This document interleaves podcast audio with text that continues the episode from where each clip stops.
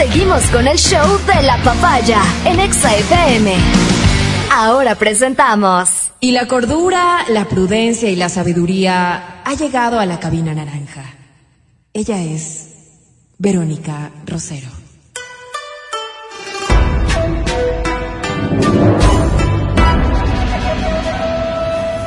La sensei del show de la papaya.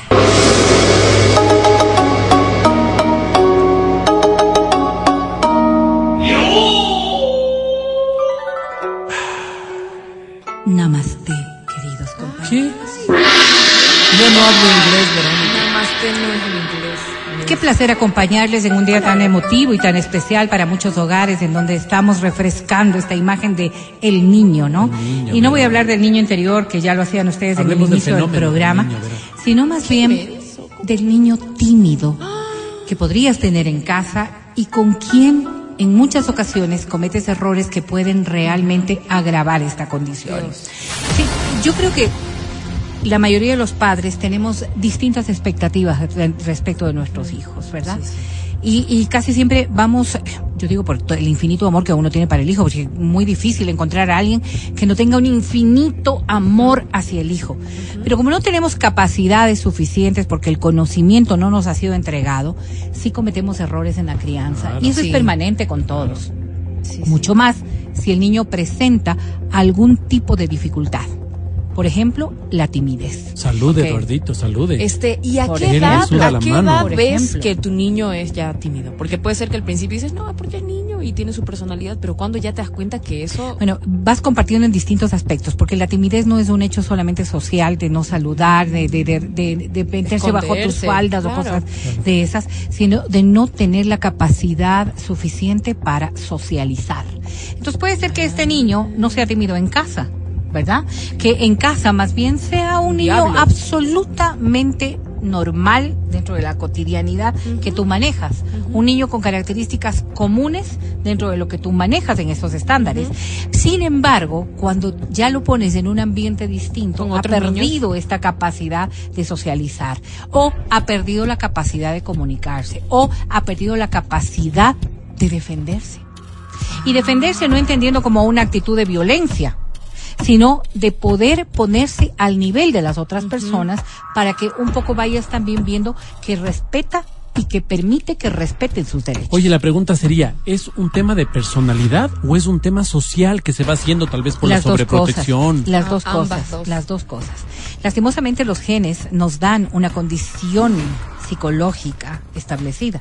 Hay muchas cosas que vienen desde desde desde la, la misma genética y hay otras que han sido consecuencia de nuestros propios vivir, de nuestro propio vivir o de los traumas que se van generando, no necesariamente conscientes. Y no tiene nada Y- que ver con la personalidad de los padres, porque a veces También podría darse ajá, lo hay que acaba de niños- decir el Mati Claro. respecto de esta sobreprotección. niños tímidos porque sus padres son también un poco reservados, no son muy sí, sí. sociables. Por eso te digo, o sea, esta cotidianidad en la que nosotros como padres o como familia nos manejamos, quizás no nos permita ver que el niño tiene dificultades, porque todos somos así. Si todos somos lo que acaba de describir Adri, muy reservados, si todos estamos eh, en una condición, yo no voy a decir todos tímidos, pero sino que todos tenemos, manejamos otros, otras formas de, de- de socializar o de comunicarnos, no vamos a percibir que hay una falla, pues. O no vamos a percibir que este niño tiene dificultades más que fallas. Dificultades para poder hacer cosas que quizás para otros son cotidianas.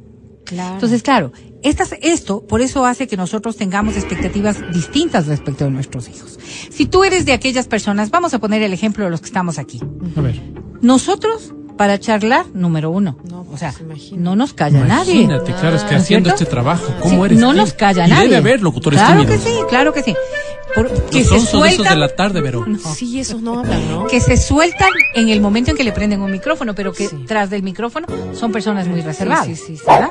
Pero digamos, Me cuesta creer eso, ¿sabes? no, no, pero pero pasa. Yo conocí Sí, hay mucha gente que que dice como que, y actores y así, te Sí, dicen, sí, no, sabes que a mí me ponen un escenario y soy otra persona y luego... Eh, yo vida es personas como- Perdóname, solo hago un paréntesis. Claro, a mí claro. me dijo la psicóloga que tú eres tímido. Digo, ¿cómo voy a ser tímido si yo soy súper extrovertido? Me dijo, eres tímido. El- la- esta forma extrovertida es, una para, pa- para es, es una, es una, una coraza para defensa. defender, es Sí, un mecanismo de defensa. Y, y esas cosas pasan. Ahora, si te digo, nosotros como padres, extrovertidos porque pretendemos serlo o, o realmente somos o quizás muy sociables. Yo no, pero ustedes sí. Ahora, Ajá. habladores a más no poder. Tenemos un- una forma de mirar la socialización distinta.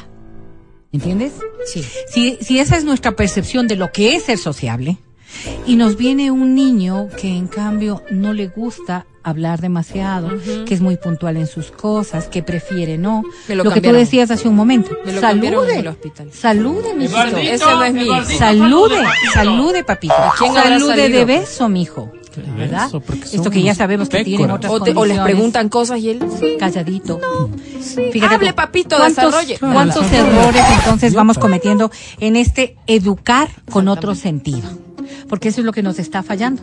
Estamos pretendiendo educarle de manera errada. Es que sentimos que la timidez también es como algo que juega en contra. Por supuesto, porque piensas que él Que no va a más estar adelante en no condiciones poder- de poder Exacto. defenderse, de poder salir adelante. Una herramienta. Esto, esto que para nosotros ha sido fundamental, La labia, ya ahora se establece que estas son actitudes que uno debería considerar.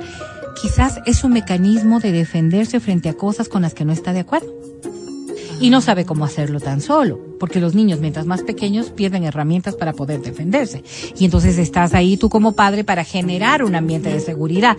Pero a veces equivocamos los caminos. Por eso yo decía, no es que nos han enseñado a hacer las cosas de manera correcta, pero sí hay cosas que en cambio podríamos predisponer a que la timidez se vaya agudizando. Porque nuestros errores podrían agravar una condición. Claro. Y estos errores sí, sí, sí vienen de la mano de las acciones que sí puedes corregir. Vamos a ver. Lo primero, error número uno, obligarlo a interactuar. ¿Qué es lo que hacemos normal? Ay, mijo, pero si es la abuelita, si es el tío, si es el primo. A ver, el poema si de la flor, el poema de la flor. ¿verdad? Y claro, este es el error más, el error más frecuente. Y por eso es que pensamos que el niño es tímido porque no lo hace. Quizás el niño no lo quiere hacer porque No le da la gana. simplemente no le gusta. Sí, No le porque no le gusta. gana. Dios no permita, porque hay algún hecho que está aún más importante y que no nos hemos percatado. Sí, sí, sí.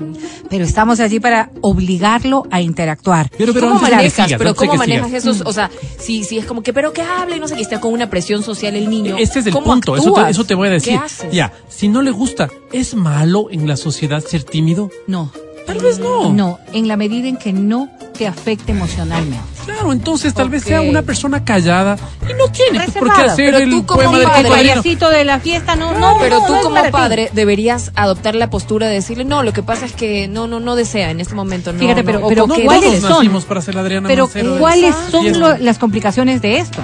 Es que a veces nosotros pensamos que al obligarlo a interactuar, estamos ayudándole a que supere una etapa que no ha logrado superar. O preguntarle como, aparte, mi amor, ¿quieres hablar? gustaría? ¿Qué- qué- No, no quiero. Ah, ya, no, no ¿Te gustaría Sí. hacer esto? Y si no quieres respetarlo, entenderlo No, no hay- y adicional, adicional, además, defender esa acción. Claro. O sea, en este momento él no está, porque esa es otra cosa. Esa es otra cosa. Estas generalizaciones que normalmente hacemos. Es que él no le gusta. Claro. Lo estás le definiendo. marcamos, Lo. ¿no es cierto? Y entonces, en este momento él no quiere hacer tal cosa. No está disponible Sí, en emocionalmente el momento que tú que defiendes, validas y además apoyas esta condición, Le que no es lo mismo, que Claro. no es lo mismo que que, otras acciones que son necesarias, ¿no es cierto? Claro. Pero pero estas cosas de socialización, porque en muchos casos se ha visto que el obligarlo a, a interactuar de esta manera le lleva a tener una fobia social como un trauma proveniente de la de la niña. Mira, en mi caso, estoy Claro. promiscuo. No soy. Ah, no, pues este momento. te definen y Dios mío, no quiero ni hablar de qué. Claro. Segundo error que cometemos, hablar por el niño. Ah. Fíjate tú cuántas veces nosotros damos por hecho una conducta. Y esto es parte también de la sobreprotección. Le preguntan al niño, porque esta, esta debería ser la condición adicional, ¿no es cierto? Le preguntan al niño, ¿quieres un helado? El niño regresa a ver a la mamá y la mamá dice, él no toma helado. Sí, sí, sí, sí. ¿Ha- ¿Han visto o han hecho? Como que, de- como que, como que le descifra, Sí. claro, es como la, la, no, no, no, entonces tú, tú le vas da- dando diciendo, ¿no es cierto? Tú le vas dando diciendo. Este niño pierde la capacidad de poder interactuar con la persona, porque puede ser que tú sepas que al niño no le gustan los helados, y es un hecho que él no va a querer el helado. Pero a él le preguntaron y es él el que debe responder. Entonces, ¿cuál es, cuál es? Fíjate no cómo, cómo con lo, lo anterior, ¿no? Cómo con lo anterior, esto de obligarle a interactuar, podrías decir, es que no le estoy obligando a interactuar. Fíjate una, una imagen en la que tú te agachas a tu hijo, Sí. ¿verdad? Te agachas, te pones en nivel porque es una condición muy importante para hablar con un menor y le dices, ¿tú quieres helado? Y él te dice, no, porque a ti te lo va a decir. Ajá. No, no quiero helado. Ok, entonces Pues te pones, Eduardito. te pones de lado, te pones de lado y le dices, Respóndale al tío dices, Pancho. ¿Te parece si le digo No que no quieres helado, helado. o tú se lo dices? El niño puede decir dile o puede decir no, no quiero. Esto, esta graficación que estoy dando, un ejemplo muy simple, ayuda a entender que no le diste resolviendo, no le diste hablando, no le diste decidiendo, que es tan importante, pero le validaste su momento. O sea, mira lo interesante. Los dos extremos Qué se van convirtiendo en, en pe- en- en- en malos. En pues. malos. El tema En de malos. obligarle a interactuar o socaparle la, la, la Pero timidez a requiere de través mucha de... paciencia, ¿te das cuenta? por Es un supuesto, proceso. es- por supuesto, como todas las O cosas sea, con los niños. Porque lo que estás es agudizando esta etapa de timidez.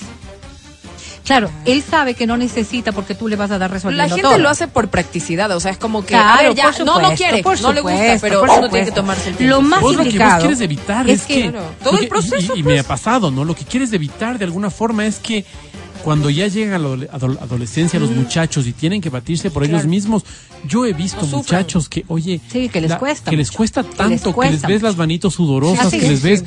y no pueden enfrentarlo Fíjate, porque de te voy a niños decir una cosa que una cosa que, que normalmente tú ves en los procesos educativos. Al más tímido pasa adelante a dar eh, las respuestas, a dar el resumen y dice es que esto le va a ayudar a enfrentar. No. Si no ha habido un proceso terapéutico de por medio, esto puede agravar tanto Trauma, la pues. condición, ¿verdad? Porque un niño tímido no es tímido porque quiere hacerlo. Es porque hay un montón de antecedentes que le llevaron a estos extremos de timidez.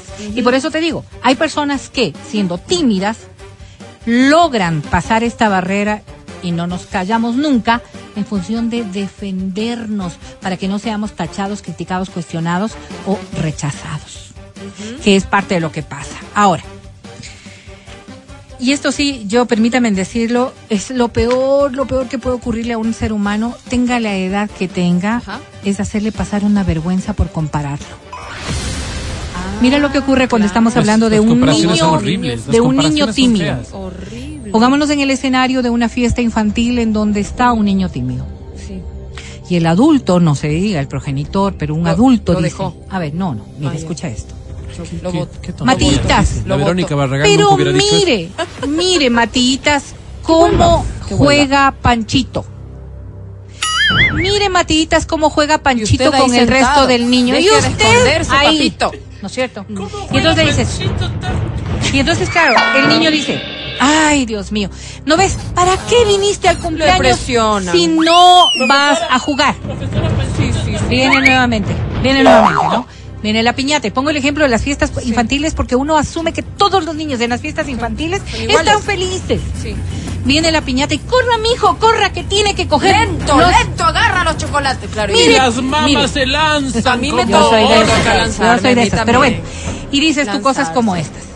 Mire como todos los Ah, no niños, como todos los niños juegan, como todos los niños se van a la piñata, como todos los niños bailan. Baile, papito, Entonces, baile. papito, el tonto aquí, ¿quién? Ahora me va a tocar a mí ir a la juegan, piñata, porque- Usted es el tontito. Ah. A ver, entonces, ¿Cierto? lo primero que hemos Solo hecho, un- por favor, cuidado. No voy a decir. Lo primero que hemos hecho es descalificarlo. Nunca. Niños Y, es- y descalificarlo genera una una condición de vergüenza terrible. Tengas la edad que tengas. A veces no eres tú, a veces permites que el resto, también, ¿no? También. Porque llegue y dice, ay, pero llega, no sé, la tía o el o- Ay, o pero la usted mamá de siempre alguien. o es Tito. ¿Qué es que no le haces? Sí, Comentarios se como le comió esos la lengua que se nos va. no Mira, habla. incrementas la, la inseguridad y esto que es lo peor, decía yo, lo lastimas, lo hieres. Este, estas, estas cosas que lastiman o hieren son las que generan traumas. Porque luego, en el transcurrir del tiempo, si este niño tenía siete años cuando ocurrió, a los 12 quizás ya no recuerde lo de los siete. Pero a los La 17, sensación. esto de los siete puede tener otro tipo de complicación en su en su socialización. Ahí estas estas heridas, estas formas en las que lo intentamos resolver son las que han generado los daños que hoy podemos verlo.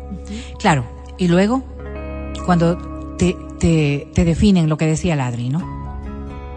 El niño tímido se siente angustiado cuando empieza a llamar la atención. Porque el niño tímido no quiere llamar la atención. Claro. ¿Ok? Pero si tú vas y, y no está este afán de protección, lo primero que haces es, Exhibirle.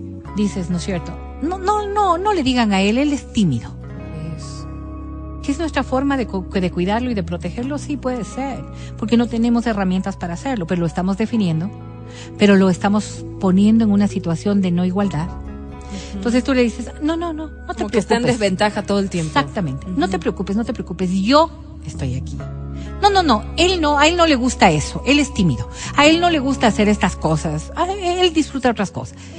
Estas formas de no validarlo en ese momento, de no dejarlo decidir, de no, de no hacer enfrentar las cosas con racionalidad, genera también estas formas erradas de conducta que a la postre puede hacer que el niño registre la timidez como algo que lo vulnera, que lo hace diferente, pero que lo hace inferior.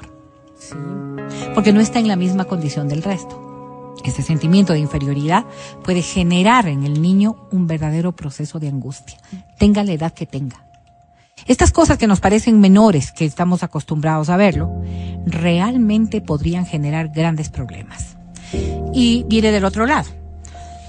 Claro. Perdón. Y viene del otro lado cómo pretendemos nosotros compensar. Por ejemplo, agendas llenas de actividades. Claro. Ajá. ¿Ya? ¿Cómo vamos nosotros a corregir esto? Claro, le pongo en el ballet, le pongo en la danza, le pongo en el Rápido, fútbol, le pongo en lo que pueda, para que y esté lleno en de tonteras, actividades y de niños. Y conozca gente, claro. para que pueda, ¿no? pues, este también, como ¿no? un planteamiento de solución que no suele funcionar necesariamente. ¿Por qué? Pero eso dicen, mételo a la guardería pronto para que socialices y no se te hace tímido. Mira, así suelen mira, decir, ¿no? Cuando un niño puede necesitar otro tipo de terapias, otro tipo de conductas y primero otro tipo de afianza- afianzamientos naturales en el hogar. Porque normalmente lo que estamos haciendo se refleja después, lo que estamos haciendo en casa es lo que se refleja después. Si normalmente estás invalidando el sentimiento, si normalmente estás invalidando lo que el niño quiere, si normalmente estás invalidando una condición que para él es importante y lo mandas a que otros se encarguen de corregirlo, no, estás dando un paso positivo. Y yo creo que una cosa importante en esta conversación es entender la palabra invalidar. Porque muchas de las personas que en este momento nos están escuchando dicen, yo no le invalido. Cuando yo le digo que él es tímido es porque es tímido.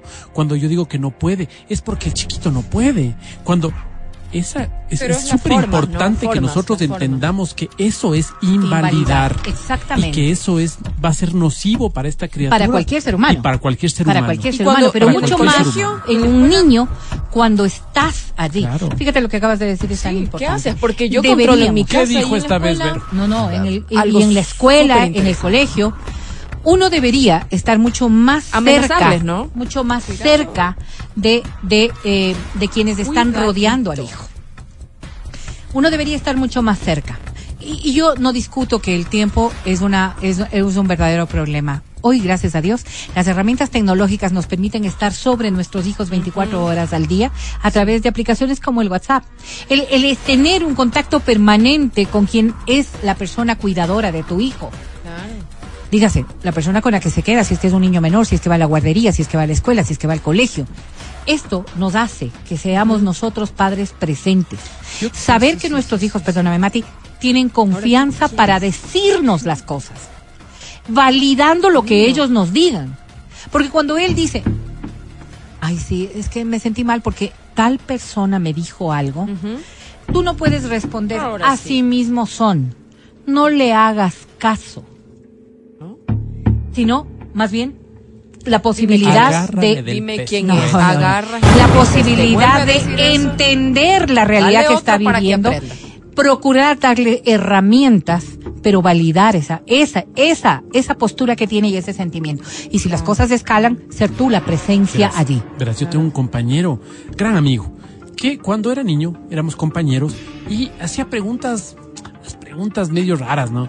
Y era chistoso tontas. porque a veces sería que no entendía, sería que... Bueno, Se hacía, nadie y sabía. algún profesor le cogió el, y comenzó a decir, ¿y ahora qué vas a decir?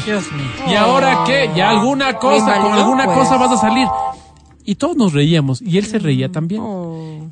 Pa- han pasado los años, esta persona hoy ocupa un altísimo cargo y el otro día que nos reunimos me dice, no te imaginas el daño que me hizo. Pobrecito. Porque claro, cada vez que yo iba a hablar decía, alguna tontera voy a decir. Yo mismo Claro. me creí que iba Claro. a decir. Y como los compañeros se quedaron con eso de que, ya vas a decir, hasta en las fiestas, alguna tontera has de decir. Entonces, dice, para mí fue una lucha, pero no le podía decir a la gente, estoy luchando eso porque se iban a burlar más de mí. pues. Mira, mira, cómo, cómo, qué difícil es ser padre.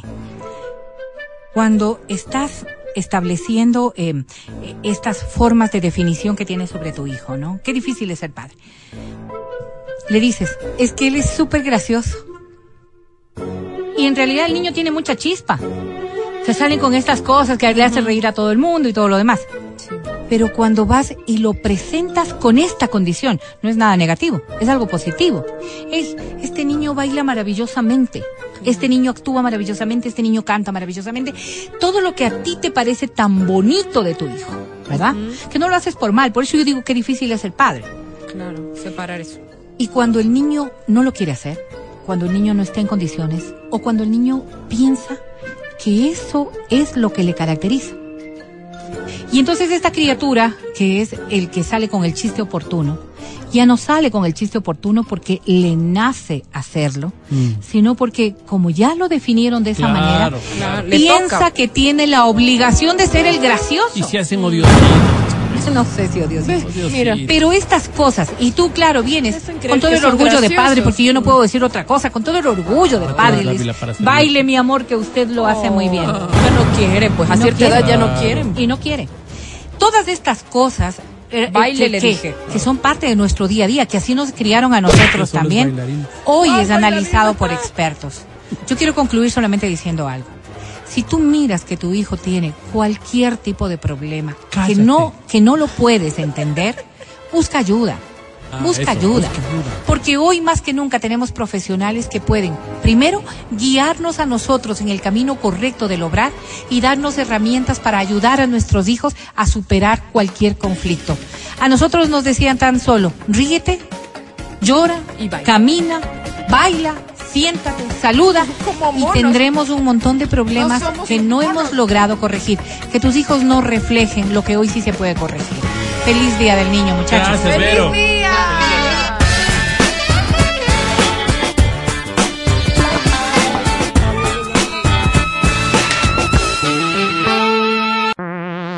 Escucha el show de la papaya cuando quieras y donde quieras. Busca XFM Ecuador en Spotify. Síguenos y habilita las notificaciones. Vuelve a escuchar este programa en todas partes. En Spotify, XFM Ecuador.